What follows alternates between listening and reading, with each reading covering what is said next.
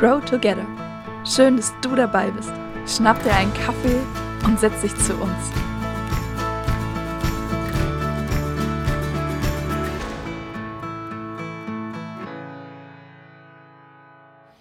Hallo, richtig cool, dass du wieder dabei bist bei unserem Videopodcast Grow Together. Heute ist die Tabea bei mir zu Besuch. Tabea, sehr schön, dass du dir Zeit genommen hast, hier bei uns zu sein heute. Ja, ich freue mich auch total. Danke. Herzlich willkommen. Ähm, Tabea, als ich dich das erste Mal besucht habe, ähm, waren wir bei dir zu Hause. Und bei dir zu Hause, das ist das Hoffnungshaus hier in Bad Liebenzell. Und erklär uns doch vielleicht mal ganz kurz, was ist das für ein Projekt, was ist das Hoffnungshaus? Ja, gern. Also das Hoffnungshaus, das ist ein integratives Wohnprojekt, in dem geflüchtete Menschen wohnen und Menschen aus der Aufnahmegesellschaft. Klingt spannend. Ist es auch? ja. Was hat euch ähm, da so überzeugt oder was, was mögt ihr, liebt ihr daran, dass ähm, ihr gesagt habt, da wollen wir gerne leben? Also zum einen finden wir es halt ein super Projekt, das es sich lohnt zu unterstützen. Und zum anderen haben wir jetzt seit der Zeit, in der wir dort wohnen, auch äh, gemerkt, so wir, wir selber können voll viel davon auch profitieren und lernen und unseren Horizont erweitern, gerade einfach durch die vielen unterschiedlichen Kulturen, die da in einem Haus wohnen. Ja, spannend, ähm, sehr spannend, für das, dass ihr euch dafür entschieden habt, dort zu leben. Richtig cool. Das Thema Hoffnung ähm, begleitet euch jetzt ja schon ein bisschen länger oder ist euch immer wieder wichtig geworden, vor allem so in den letzten Jahren. Ähm, vielleicht magst du uns da kurz mit reinnehmen, uns kurz erzählen, wie das gekommen ist oder warum, warum hat euch das in den letzten Jahren besonders beschäftigt? Ja, genau. Also das Thema Hoffnung, das zieht sich tatsächlich bei uns so ein bisschen mit durch. Auf unser erstes Kind mussten wir doch relativ lang warten und ähm, jeder, der in der Phase steckt oder schon in der Phase gesteckt ist, ähm, der weiß, dass das nicht unbedingt so einfach ist. Und mein Mann und ich, wir, wir glauben an Gott und irgendwann haben wir für uns den Entschluss gefasst, wir möchten nicht an dem Kinderwunsch irgendwie dran kaputt gehen, sondern gestärkt aus der doch schwierigen Situation auch mit rausgehen. Und ab dem Punkt habe ich dann gedacht, okay, jetzt möchte ich ja immer gern so ein bisschen selber was tun. Mm, ich mache mich mal auf die Suche nach vor allem christlicher Literatur und sieh da, ich habe nichts gefunden. ähm, deshalb habe ich angefangen, mal in der Bibel zu recherchieren, was es zu dem Thema alles zu finden gibt und habe dann doch eine ganze Menge gefunden. Genau, das alles war natürlich ein Prozess und war nicht von jetzt so auf nachher.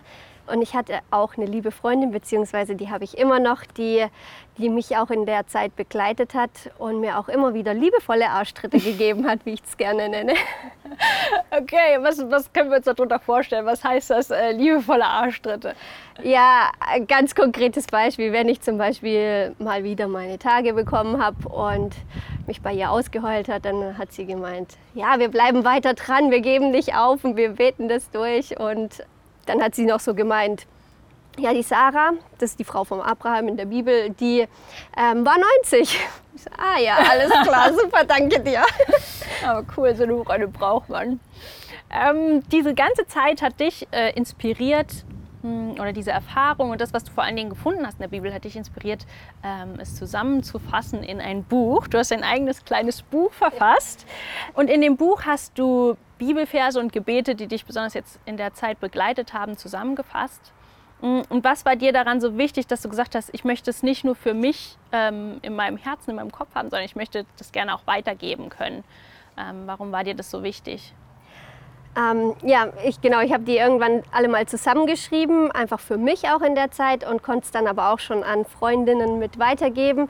Und so ist irgendwann der Gedanke entstanden, das in einem Büchle zu zusammenzufassen, um einfach auch anderen Hoffnung ähm, zu machen und Hoffnung zu geben, weil das doch irgendwie dann einfacher ist, durch solche Phasen mit durchzugehen. Habe dann aber gleich noch Schwangerschaft, Geburt und Kindererziehung mit hinzugenommen, ähm, damit man da gleich mal alles in einem Aufwasch mit hat. Sehr gut, ja. Ähm, was ich auch echt spannend finde oder was ich mich gefragt habe, ist, das war so ähm, eine bestimmte Zeit, die euch da, durch die ihr gegangen seid. Aber jetzt äh, seid ihr eine glückliche Familie. Äh, zwei Kinder sind schon da, eins ist unterwegs. Und würdest du sagen, das ist jetzt für mich abgeschlossen? Oder würdest du sagen, das, was du da gelernt hast, das ähm, gilt jetzt genauso oder gilt auch noch für andere Bereiche in meinem Leben? Ja, also ich habe das gerade in der Kinderwunschphase ähm, besonders benutzt oder äh, ja, genutzt eben und es hat uns voll die Hoffnung gegeben und ich habe dann aber auch gemerkt, das zieht sich eigentlich durch, durch alle Lebensbereiche kann man das anwenden und habe auch gemerkt, so in der Bibel findet man eigentlich zu jedem Thema irgendwas und da auch echt richtig viel und die Bibel hat auch heute noch irgendwie so Relevanz für mich und auch für andere. Ähm, deswegen würde ich auf jeden Fall sagen, dass, dass gerade zum Beispiel in schwierigen Situationen gerade Bibelverse auch mit Hoffnung geben können, dass man da einfach mit weiter dran bleibt und auch da immer wieder so ja, mit recherchiert. Und ähm, was ich noch so festgestellt habe, ist so gerade auch in der Arbeit bei uns im Hoffnungshaus, ähm, ich kann auch so viel Hoffnung an unsere Bewohner mit weitergeben.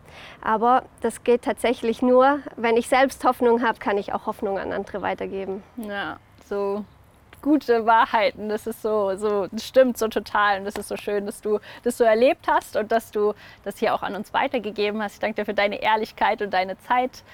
Und ich wünsche dir, dass du diese Hoffnung auch erlebst, von der wir gerade gehört haben. Und wir trinken jetzt hier immer noch unsere eisgekühlte Limo und wünschen dir noch einen richtig schönen Tag.